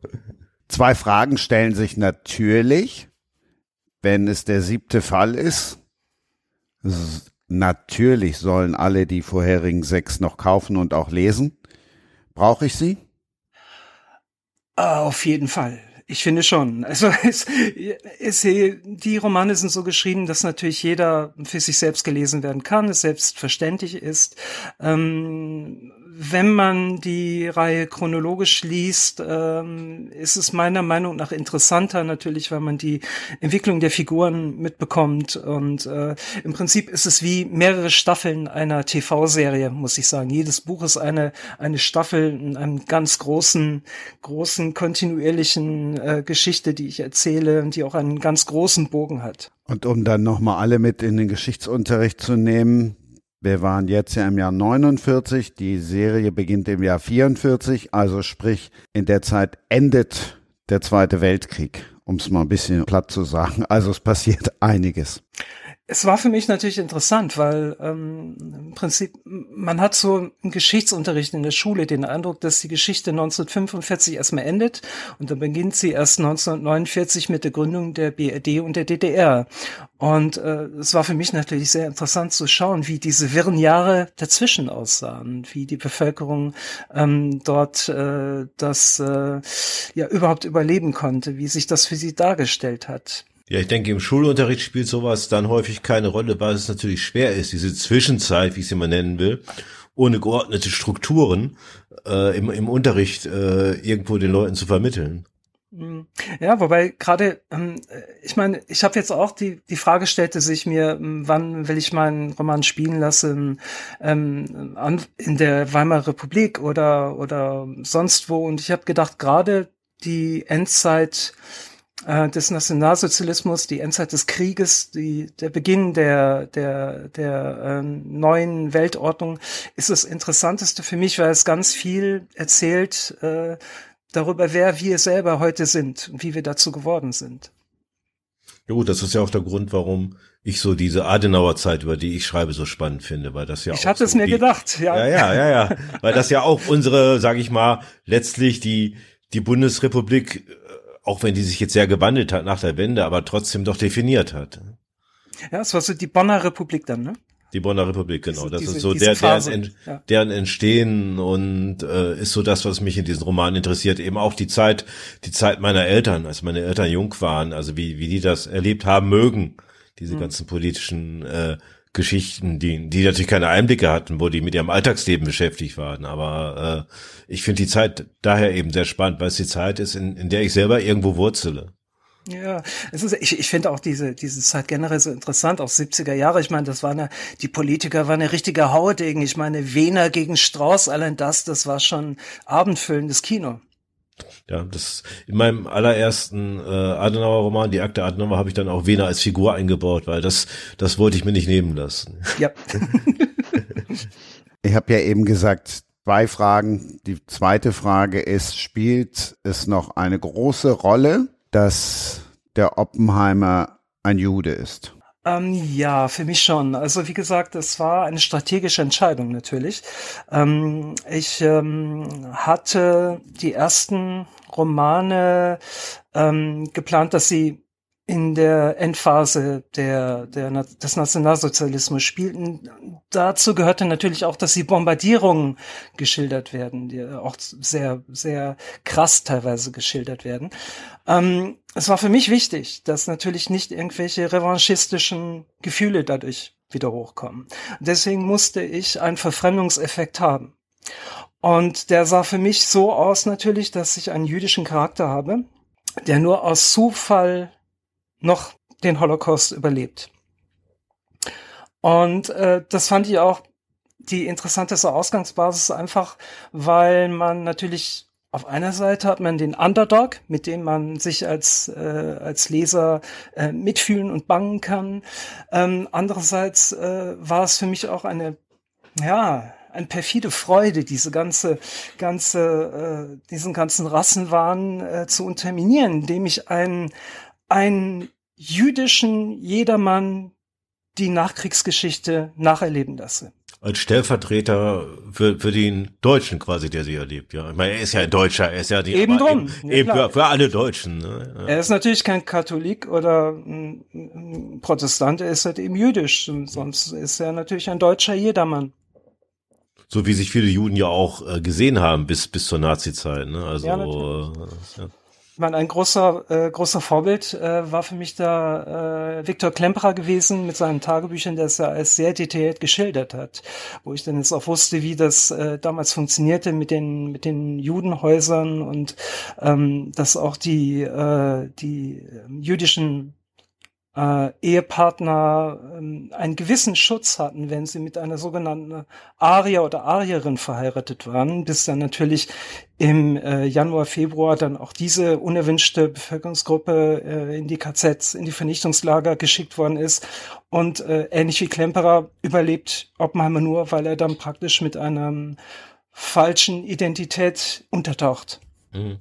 Ja, ich, ich würde mal sagen, vielleicht zur Wurzelzeit. Ähm was in jedem Fall bemerkenswert ist, also erstmal ist richtig, ähm, in der Schule endet es irgendwie mit dem Ende des Zweiten Weltkrieges und geht dann weiter mit der Gründung der Bundesrepublik. Also die, die Zeit dazwischen fehlt irgendwie. Und ich habe, man muss sich ja Gedanken machen über ein nächstes Buch und äh, idealerweise knüpft das zeitlich ähm, an das erste an. Das heißt, in meinem Fall, der Krieg ist zu Ende, April 1945, also da kommt nicht mehr viel. Also bewegen wir uns in diese Wurzelzeit rein. Und da habe ich da auch ähm, etwas Recherche betrieben. Und ich habe ähm, doch erstmal festgestellt, dass ich verhältnismäßig drüber, wenig drüber weiß. Also äh, die Zeit davor, also Krieg, und die Zeit danach, Gründung Bundesrepublik, die war doch relativ präsent, aber so die, die Jahre dazwischen musste ich schon feststellen, ähm, das ist ein bisschen dünn, deswegen, also jetzt bei mir, deswegen hat sich das mit der Recherche auch ähm, natürlich gelohnt. Und ähm, man denkt, na ja, Aufbau und, und Schwarzmarkt und geht den Leuten nicht so gut. Aber ich war doch erstaunt, äh, eigentlich in, also wie schlecht es den Leuten wirklich geht. Ja, ähm, das ist im Prinzip ein, ich, ich habe einen Bericht von einem Zeitzeugen gelesen, der gesagt hat, äh, im Endeffekt, man hat permanent Hunger gehabt und es ging nur darum, äh, was gibt's, äh, wo kriege ich was zu essen her? Natürlich für eine gewisse Elite äh, wird das nicht gegolten haben, aber so der, der breite Bürger war doch damit beschäftigt, ähm, ja, die, die alltäglichen Dinge des Lebens zu beschaffen, die, äh, die für uns heute selbstverständlich sind. Und ähm, das ist auf dem Schwarzmarkt, also dass es nichts in regulären Läden oder, oder so gab, sondern im Prinzip man hat praktisch fast alles auf dem Schwarzmarkt beschaffen müssen. Ähm, die Lebensmittel waren rationiert, es gab Lebensmittelkarten, aber das hat offensichtlich waren sehr schmale Rationen und so weiter. Also das, das hat mich schon beeindruckt. Genau. Und so bin ich übrigens auch auf die Glado-Bande gestoßen bei der Gelegenheit. Ist äh, zwar zwei, drei Jahre später als die Zeit, die mich interessiert, 46, 47, aber ähm, genau, die Glado-Bande. Und ich werde das Buch in jedem Fall lesen, Harald. Äh, das klingt sehr spannend. Vielen Dank. Ich denke, das ist immer ein, ein, ein guter Ausgangsbasis, wenn man äh, gar nicht so viel weiß und äh, mhm. das macht einen ja auch gleichzeitig neugierig irgendwo. Ähm, ja. Das war auch bei dem, bei dem ersten Roman so, äh, weil ähm, ich, ich konnte mir nicht vorstellen, mit den Bombardierungen, äh, gerade in der Endphase 44, 45 in Berlin, wie, wie konnte da sowas wie Privatleben überhaupt funktionieren? Wie, wie konnten die Leute überhaupt existieren äh, und, und da leben, Tag für Tag zur Arbeit gehen und so weiter? Wie war das denn eigentlich? Und ähm, natürlich mit den mit den Großeltern, äh, die haben teilweise das Problem mit Zeitzeugen ist, dass jeder gerne eine schöne Geschichte erzählt. Und das ist natürlich meistens, erzählen sie irgendwelche Anekdoten. Nicht die Sachen, die man, man eigentlich wissen möchte, um es selber nachvollziehen zu können.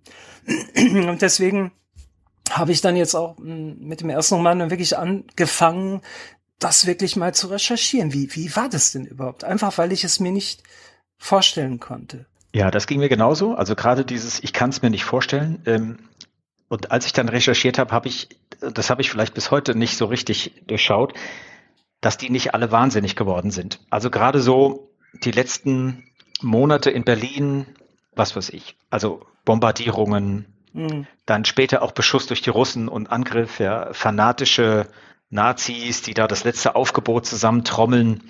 Ähm, also wie man eigentlich das übersteht. Das, ja gut, das war natürlich auch mit äh, pharmakologischer Unterstützung. Mhm. Viele haben Pervitin genommen. Ja, damals. genau, ja. Adenauer hat das ja genommen. Also. Das erklärt vieles. Naja, Adenauer hatte, hatte einen ziemlich schweren Unfall gehabt und seitdem äh, hatte er Probleme mit dem, mit dem Schlafen nachts und äh, ah, verstehe, okay. hat, hat dann, hat dann was genommen, um zu schlafen und brauchte auch wieder was, um sich aufzuputschen und mhm. äh, ja, so äh, war er selber auch ein Pervitinabhängiger. Ja gut, Heinrich Böll hat ja auch eine Abhängigkeit dann, von der er niemals äh, weggekommen ist dann. Der war an der Front als Soldat im Einsatz und dort ähm, wurde es in rauen Mengen verabreicht und ähm, ist niemals wieder davon runtergekommen. Eine Sache, die so in der breiten Öffentlichkeit gar nicht bekannt ist, ne? Und mm, äh, richtig, ja. Wenn, wenn, wenn ich immer so sehe, wie viele Dokus wir äh, zeitweilig so im Fernsehen auch zu sehen bekommen über den Zweiten Weltkrieg und Hitlers Friseure und was nicht alles. Aber diese Geschichte äh, findet äh, erstaunlich selten irgendwo statt, ne? oder nur ganz am Rande. Also fühlen wir uns berufen zu Romanen. Doch. Ja klar, weil es ist interessant, was man, was man wirklich entdeckt. Ähm, ähm, weil irgendwie äh, damals, als ich darüber geschrieben hatte, äh, im ersten Roman ist auch mein, mein äh, Kommissar Oppenheimer ähm, von Pervitin abhängig, weil er einfach gar nicht anders überleben kann irgendwie. Gerade in der ständigen Todesfurcht, die er eben spürt, äh, doppelter Hinsicht natürlich als Jude und als als äh, Berliner. Ähm, und ähm, äh, das war interessant, dass dieses Thema Pervitin dann auch erst äh, einige Jahre später wirklich von der äh, ja von der von der von den Sachbuchautoren aufgegriffen worden ist. Norman Ohler zum Beispiel hat dann das erste große Buch darüber geschrieben. Das waren dann äh, drei oder vier Jahre nach meinem Roman.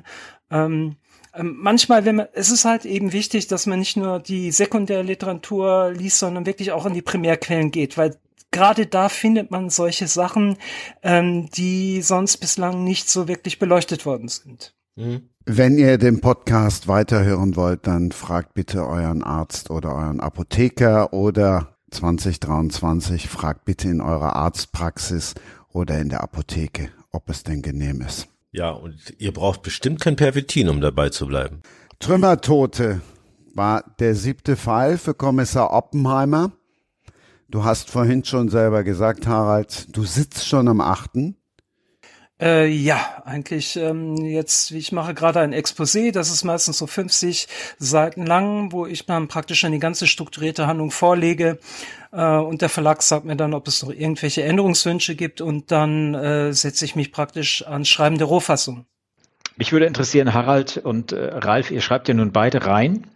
War von Anfang an geplant oder ersichtlich, dass das rein werden oder, oder habt ihr das habt ihr mit dem Buch angefangen und dann hat sich daraus die Reihe ergeben? Also gut, ich habe mit dem ersten Buch Germania angefangen als ähm, einzelnes Buch. Es stand natürlich im Raum, dass man das vielleicht weiterführen könnte. Ich hatte mir gedacht, dass man vielleicht so die zweite Folge mh, hm, 1949 spielen lassen könnte und irgendwie das dritte Buch 1951 oder so.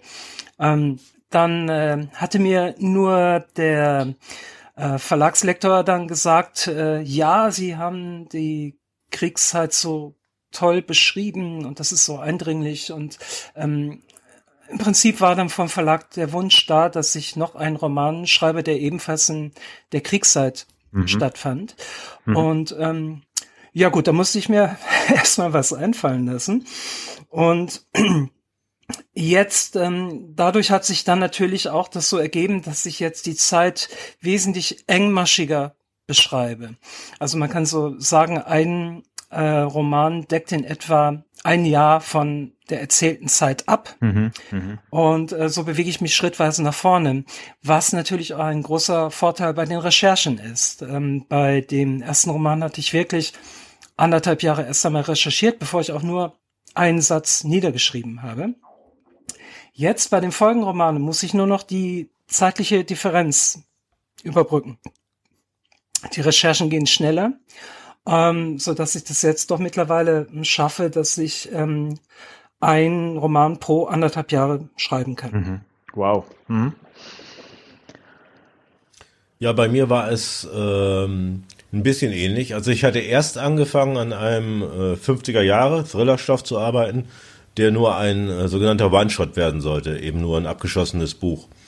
Und äh, während ich da noch so in der Recherchephase steckte, meldete sich mein Agent und hat bei mir so die Idee getriggert, doch eine ganze Serie äh, zu starten, die so anhand äh, einer, sag ich mal, Or Organisation wie Bundeskriminalamt oder Bundesnachrichtendienst, äh, die die Geschichte der Aufbaujahre der Bundesrepublik anhand der, der großen Geschichten, die damit stattfanden, der großen Skandale, der Sachen, die die äh, Welt bewegte, äh, darzustellen. Ich habe mich dann letztlich für das äh, BKA entschieden, beziehungsweise für die Sicherungsgruppe Bonn und äh, der Bundesnachrichtendienst spielt jetzt auch immer eine Rolle, aber eben mehr so auf der Seite der Gegenspieler. Und ähm, insofern war das Ganze jetzt schon als Reihe geplant. Ich habe dann, äh, als ich da mein Exposé entworfen hatte, auch gleich mehrere Fälle skizziert und im Endeffekt dann von äh, Rowold äh, einen Zwei-Buchvertrag bekommen für die ersten beiden Bände. Und ja, jetzt läuft es halt weiter, solange der Erfolg es trägt. Ne? Mhm. Ja. Umso überraschender, ist es dann ja im Nachwort vom dritten zu lesen, dass du schon vorm ersten Roman wusstest, dass du irgendwann auch über Rosemarie Nitribit schreiben würdest. Naja, ich, ich sagte ja, ich, ich habe diverse Fälle skizziert äh, für, den, für den Verlag, wie es weitergehen könnte. Und einer dieser Fälle war der Fall Rosemarie Nitribit. Also es war die Grundidee von Das Mädchen und der General.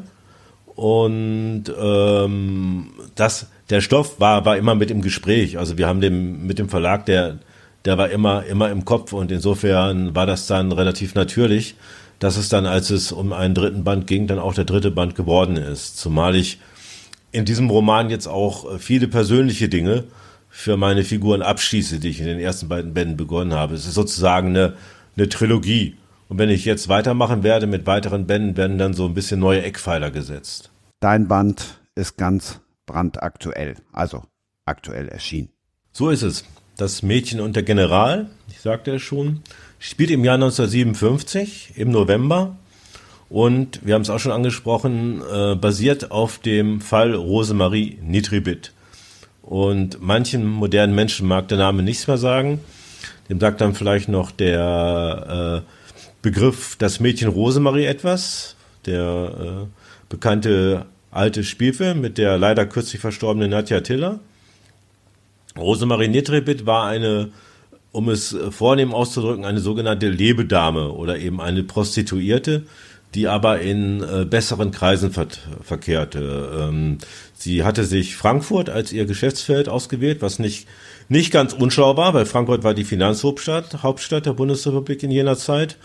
Und äh, sie hatte, um sich von dem Heer der äh, Prostituierten abzusetzen, ähm, richtig darauf selbst gedrillt, eine, sage ich mal, vornehme Erscheinung zu sein. Also sowohl in ihrer Kleidung, vornehme Kleidung zu tragen, Sprachkurse mitzumachen, ähm, durchaus immer teurer werdende Autos zu fahren, hatte noch angefangen mit einem Ford Taunus, hatte dann einen Opel Kapitän gefahren, weshalb man sie auch Lady Captain nannte und war dann auf ein Mercedes Cabrio umgestiegen, mit dem sie durch Frankfurt flanierte.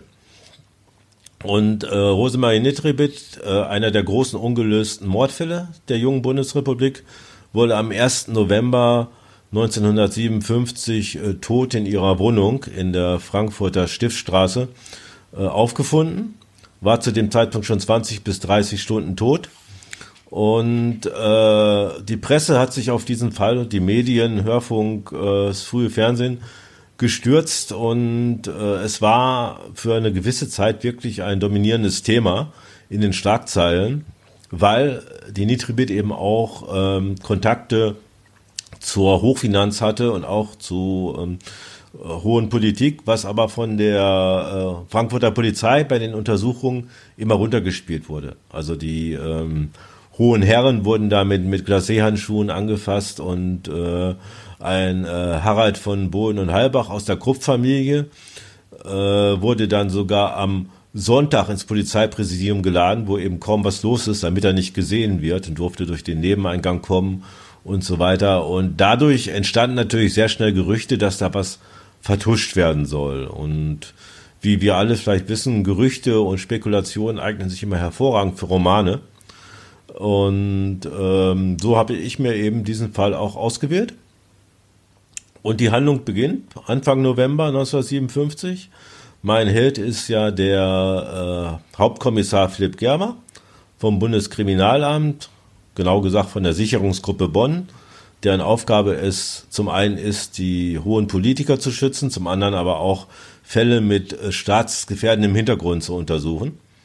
Äh, Philipp Gerber hat sich in diesem Roman endlich eine eigene Wohnung genommen, lebt nicht mehr bei seiner Zimmerwirtin in der Pension, sondern genießt die eigenen äh, vier Wände und erhält auch prompt nächtlichen Damenbesuch von seiner ehemaligen Verlobten, June Anderson, der Tochter seines Ex-Chefs, des US-Generals inzwischen, früher war Oberst, des US-Generals Anderson, die nachts sehr aufgeregt an seine Tür klopft und um seine Hilfe bittet. Äh, Hintergrund ist eben diese Affäre Rosemarie Nitribit, weil ihr Vater, der General Anderson, ist einer ihrer Liebhaber gewesen und wird jetzt als möglicher Mörder äh, verdächtigt. Und deshalb bittet sie Philipp Gerber um Hilfe, was er erst so ein bisschen ablehnt, weil er auch persönliche Motive bei äh, June vermutet, die wohl immer noch in ihn verliebt ist, wie er mutmaßt. Und äh, erst nimmt er sie nicht so ganz ernst, bis dann plötzlich, wir befinden uns in einem Thriller, eine Kugel durch sein Wohnzimmerfenster pfeift und zwischen den beiden die äh, edle Flasche Bourbon in der Bar zertrümmert. Äh, daraufhin muss er dann die Sache auch ernst nehmen und befindet sich mitten in seinem neuen Fall. Noch Fragen, Christian? Natürlich habe ich noch viele Fragen. Ich kenne aber leider auch schon viele Antworten. Ähm, Ach so, ja, ja wieder gespickt, ja. ja. Ja, das ist ja ein Vorteil beim Podcasten ist ja tatsächlich, dass man spicken kann.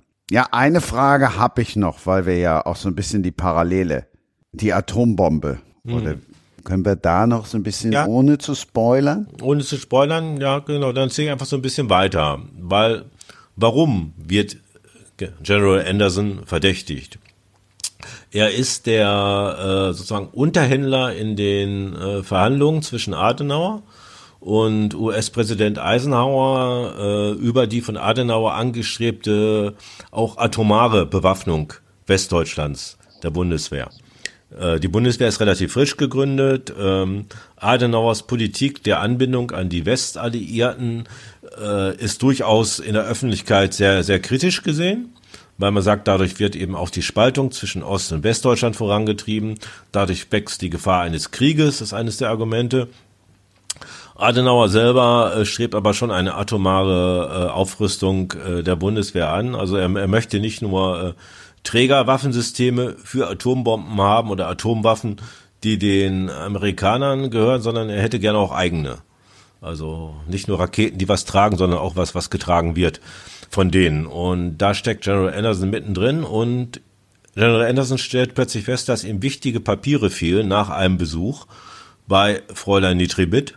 Und das äh, könnte doch ein Mordmotiv sein, so wird es äh, von der Obrigkeit gesehen. Und deshalb fährt dann Philipp Gerber mit dem Segen äh, Adenauers beziehungsweise seines ähm, Kanzleramtsministers äh, Globke nach Frankfurt, um die Sache zu untersuchen und gerät dort so in einen Strudel diverser Interessensphären. Also nicht nur die Amerikaner sind da drin, sondern auch ein äh, ostdeutscher Agent, eigentlich ein westdeutscher ehemaliger Fremdenlegionär, der jetzt aber für äh, Ostdeutschland arbeitet. Walter Dorst, der schon aus dem vorherigen Roman Ein Präsident verschwindet bekannt ist, taucht jetzt plötzlich auf und ähm, so wird dann äh, Frankfurt am Main so zum, zum Spielball der verschiedenen Interessengebiete. Das klingt auf jeden Fall sehr spannend. Also wirklich, ich, das klingt wirklich gut. Danke, Kollege. Ja.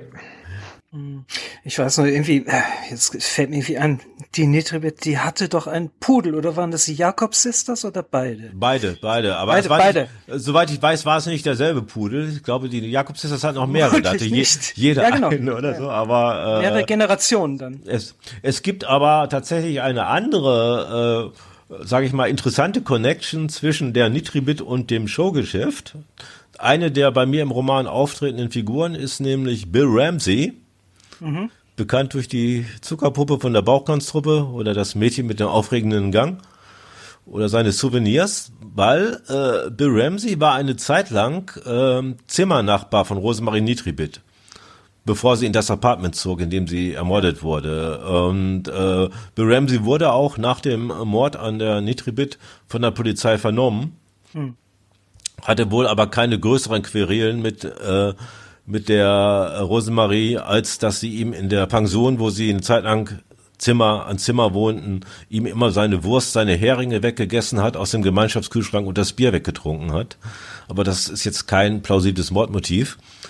Ähm, gleichwohl in meinem Roman spielt er eine gewisse Rolle und äh, das fand ich doch sehr interessant, solche Verknüpfungen herstellen zu können. Ich meine, klar, es ist natürlich bei einer, bei einer Reihe, einer Serie ist natürlich immer so, ähm, die spezielle Aufgabe, das immer frisch zu halten. Also, dass man sich selber auch nicht allzu sehr wiederholt, ähm, dass man nicht die Tricks und Kniffe, die man schon vorher ein paar Mal benutzt hat, schon noch einmal wieder benutzt ähm, und so weiter. Ähm, das ist natürlich, äh, was für mich auch irgendwie der Reiz ist bei einer bei einer Serie, dass man immer ähm, immer verschiedene Möglichkeiten finden muss, äh, die Geschichten zu erzählen. Ich meine, klar, die vom Verlag sagen, die Leute wollen the same but different. Und so ist es auch. So ist es ganz genauso, ja. Also ich habe das für mich so gelöst, dass ich ähm, so ab und zu mal versuche, so die Subgenres zu wechseln. Ich weiß aber jedes Mal, wenn ich einen Serienkiller-Plot habe, äh, dass es von der Leserschaft äh, tendenziell positiver angenommen wird. Weil Serienkiller einfach in sind, also in, in der heutigen Zeit. Ist wohl irgendwie interessanter. Ich meine, klar, mittlerweile ist natürlich auch die private Schiene da, äh, dass man natürlich die Figuren hat und die Figuren, die sich verändern. Und für Leser ist es natürlich, äh, als würde man alte Bekannte wieder treffen. Das ist natürlich auch ein, ein, ein schönes, äh, ein schöner Effekt dabei natürlich. Ähm, deswegen ähm, sagt der Verlag mir auch immer, dass ich äh, ja ein bisschen mehr private Linie muss rein und so weiter. Und weil ich ja natürlich immer sehr stark auf die, die Kriminalfälle schaue natürlich. Ich glaube, die, die Kunst äh, bei, bei einer Reihe ist eben auch, dass, wie du schon sagst, der äh, Leser äh, schon seine gewohnten Dinge erwartet in einem Buch, dass man sie aber so schildert, dass sie in einem anderen Licht kommen oder dass sie dann zu einem Zeitpunkt kommen, wo sie nicht erwartet werden, so dass, dass so diese Spannung erst äh, vielleicht so ein bisschen hinausgezögert wird, wie ach nee, ist ja jetzt doch nicht so, wie ich dachte, wie in den anderen beiden Büchern.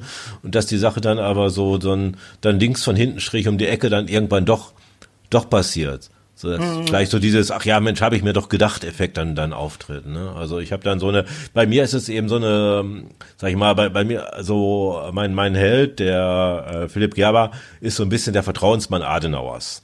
Und ich habe dann im dritten Roman so eine Szene, wo er, was noch in Bonn spielt, dann äh, mit seinem Chef, äh, mit dem Chauffeur äh, zum Kanzleramt fährt und sich total sicher ist, dass sie jetzt auf Adenauer treffen werden, weil es ja um diese wichtigen Geheimverhandlungen, so viel weiß er schon, äh, geht. Dann doch ziemlich enttäuscht ist, als er feststellt, dass derjenige, mit dem er es zu tun hat, dann eben der Hans Klopke ist, der Kanzleramtsminister, ein ziemlicher, ja, das ist eine historische Figur, also so ein eher Typ, mit dem man sich sehr viel zu tun haben möchte, der ja auch mhm. an den Nürnberger Rassengesetzen beteiligt gewesen ist. Und ähm, jetzt plötzlich diese, die Enttäuschung vielleicht beim Leser ist, aber auch bei, bei meiner Hauptfigur ist, weil er eben jetzt nicht auf Adenauer trifft. Und äh, die erwartete Begegnung gibt es dann aber später in anderer Form, als er schon in Frankfurt ist, dann eben doch. Und so, das sind so diese Sachen, womit ich versuche, so eine äh, Reihe, die, die schon ihre, ihre Konstanten hat, so ein bisschen frisch dann eben zu halten. Hm. ist natürlich klar. Wir arbeiten im Kriminal Genre, das relativ äh, starke Vorgaben hat. Klar, es gibt ein, meistens einen Mörder, ein, eine Leiche, ein Kommissar und so weiter.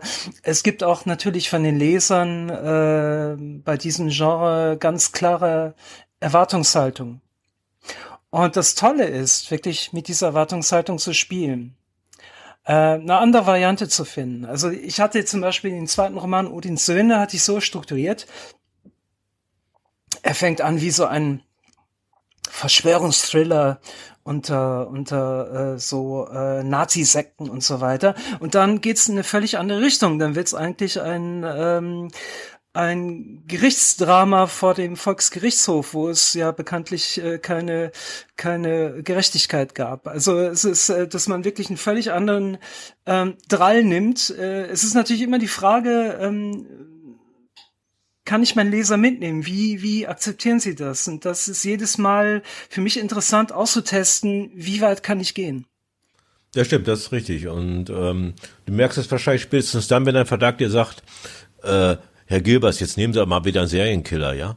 Oder so. Aber so wie so wie sie gesagt haben, jetzt lassen Sie noch mal ein Buch im Zweiten Weltkrieg spielen oder so. Ja. Aber, ähm, ja, aber es ist schon richtig. Genauso sehe ich das auch. Man muss eben irgendwo in den in den Grenzen versuchen, die äh, äh, sag ich mal, die Bausteine neu zusammenzusetzen und die ganze Geschichte dadurch eben frisch zu halten.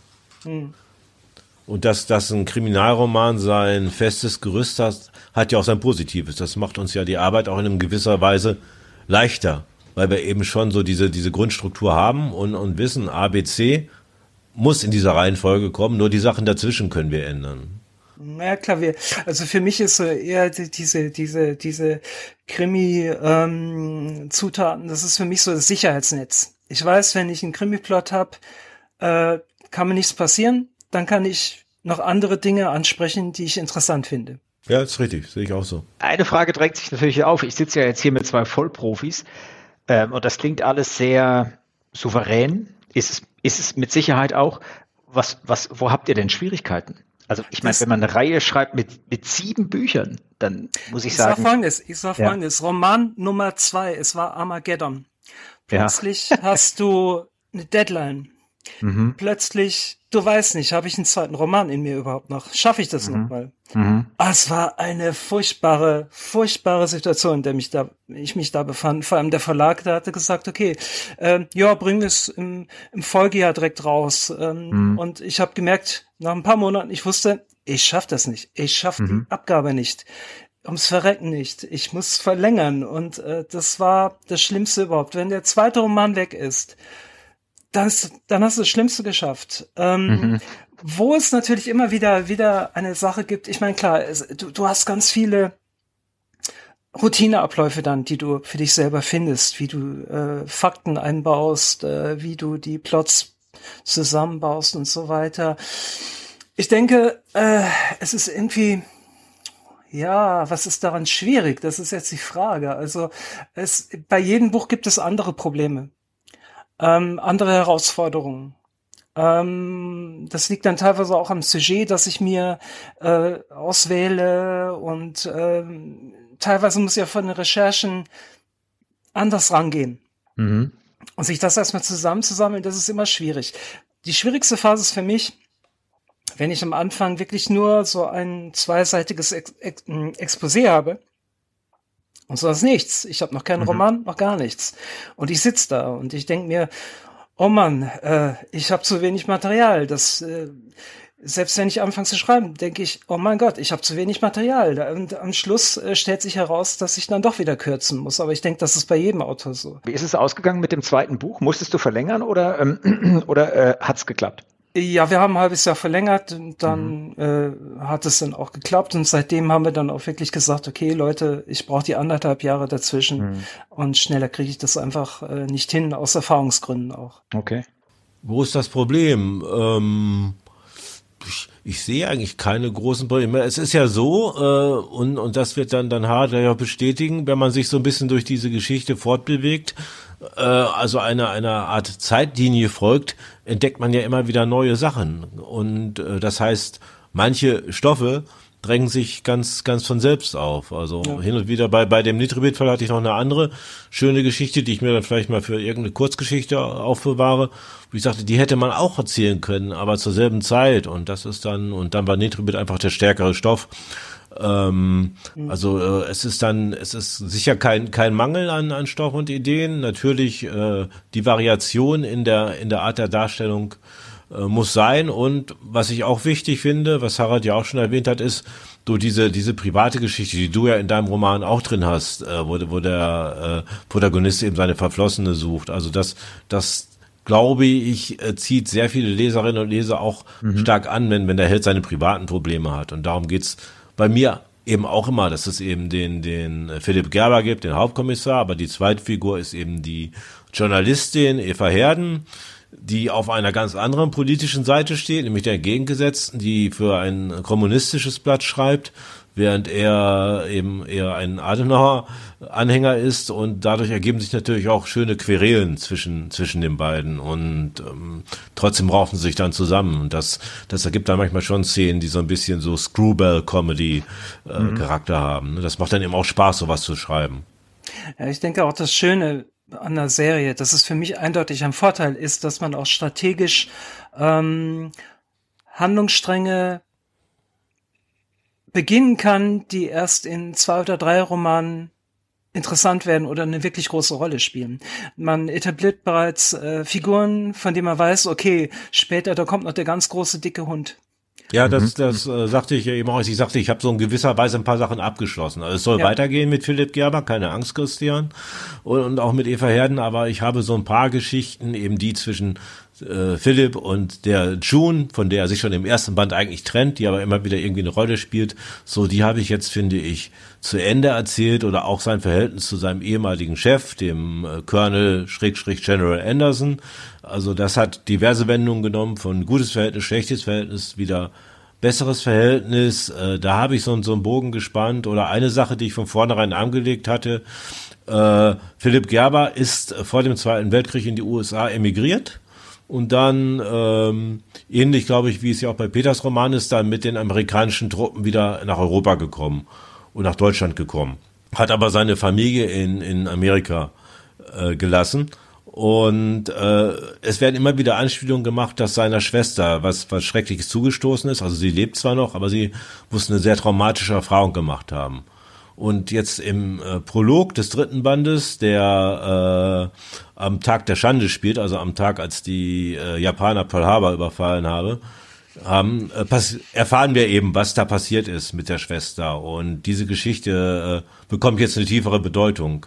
Und nur weil ich das schon im Hintergrund hatte, konnte ich das natürlich in den beiden vorherigen Romanen schon so anlegen. Ne? Das äh, mhm. ist schon richtig. Ihr merkt spätestens daran, dass Ralf mich ganz gut kennt, dass er Eva Herden jetzt dreimal von sich aus erwähnt hat. Die magst ich, du doch. Ja, vielen, vielen lieben Dank dafür. Dafür tausche ich jetzt Peters Probleme gegen Druck. Der Klassiker beim Sportjournalisten. Wie groß ist der Druck, wenn auf Akte der rote Aufkleber drauf ist, wenn auf Präsident der rote Aufkleber drauf ist? Du meinst Spiegel-Bestseller? Yes. Hm, ja, ich meine, erstmal das ja gut. Ähm, das freut, freut man sich ja drüber. Ähm, ja, ach, ich finde es gar nicht so sehr als Druck. Ich erwarte jetzt nicht, dass dieser rote Aufkleber auf jedem Buch drauf ist, weil wenn, wenn du so denkst, dann hast du dir den Druck selbst aufgebaut. Ähm, es ist einfach schön, so einen gewissen Erfolg zu haben und dann hast du eben die Hoffnung, dass es eben auch weitergeht damit, eine, zumindest eine gewisse Weise. Aber ich bin schon lange im Geschäft und ich habe äh, Sterne von Kollegen aufgehen und verglühen sehen und ich habe auch selber Erfahrungen gemacht, die einer Achterbahnfahrt gleichen. Von daher äh, versuche ich immer alles gelassen zu sehen. Da haben wir auch schon oft drüber gesprochen, auch hier im Podcast, also auch den äh, Podcast vielleicht auch bezogen. Wichtig ist ja auch, dass du das erste Buch jetzt nicht schreibst, nur um Bestseller zu schreiben, sondern um eben dein Herzensblut in Tinte zu fassen. Klingt jetzt altmodisch, also Tinte war das, womit man früher geschrieben hat, nur mal so für die Jüngeren. Das ist, glaube ich, das Wichtige, oder? Ich glaube, dann hast du auch eher die Chance, dass es dann ein Bestseller wird oder werden kann. Äh, weil äh, natürlich kannst du versuchen, dir äh, 15 Bücher die Bestsellerformel reinzupfeifen und dann daraus deine Schlüsse zu ziehen und selber einzuschreiben. Aber das kann ja jeder versuchen. Bloß ähm, es gibt eben nicht so viele Bestseller, sonst wären es ja keine Bestseller mehr. Ne?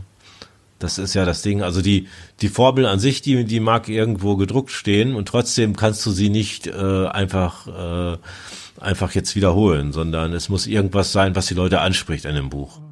Ja, ich denke, Kernpunkt ist wohl, dass man versucht, das Buch zu schreiben, das man selber gerne lesen würde. Ja, absolut. Das, das, war bei mir bei, bei Germania so und auch bei den folgenden Romanen einfach, ich, ich, ich guck gar nicht drauf oder denk gar nicht, auf wer soll das Zielpublikum sein. Ich habe ich hab absolut keine Ahnung, es interessiert mich auch nicht. Also im Prinzip bin nur ich das Zielpublikum. Und vielleicht noch eine Ergänzung, als, als Greenhorn hat man sowieso, äh, also kaum Gedanken, ähm, ich meine, wir waren ja alle mal Greenhorns, aber ich würde sagen, ich bin das Amtierende.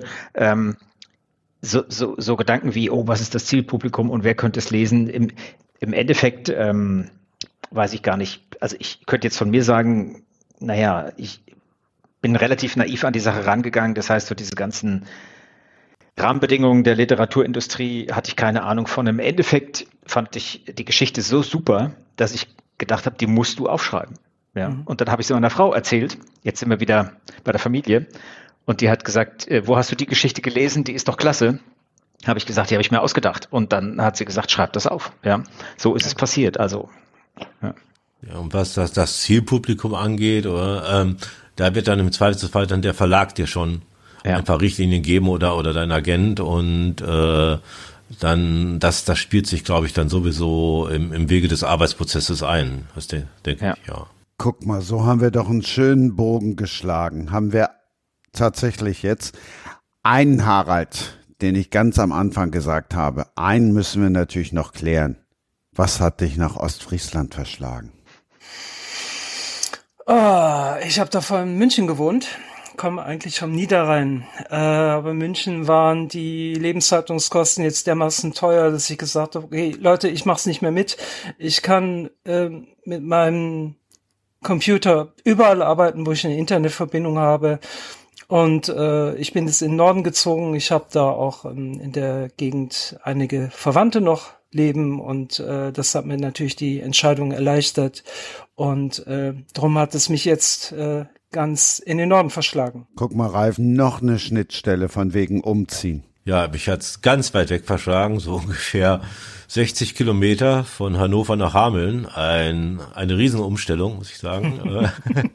ähm, ja, es ist etwas kleiner geworden dann so das Umfeld. Aber dafür, wenn ich aus der Haustür gehe, bin ich in so 10 bis 15 Minuten an, an jedem Punkt der, der Stadt, sage ich mal. Das ist dann auch ganz, ganz angenehm und äh, es hat ja auch was, wenn man, wenn man in der Rattenfängerstadt lebt, das, das klingt ja schon irgendwie inspirierend.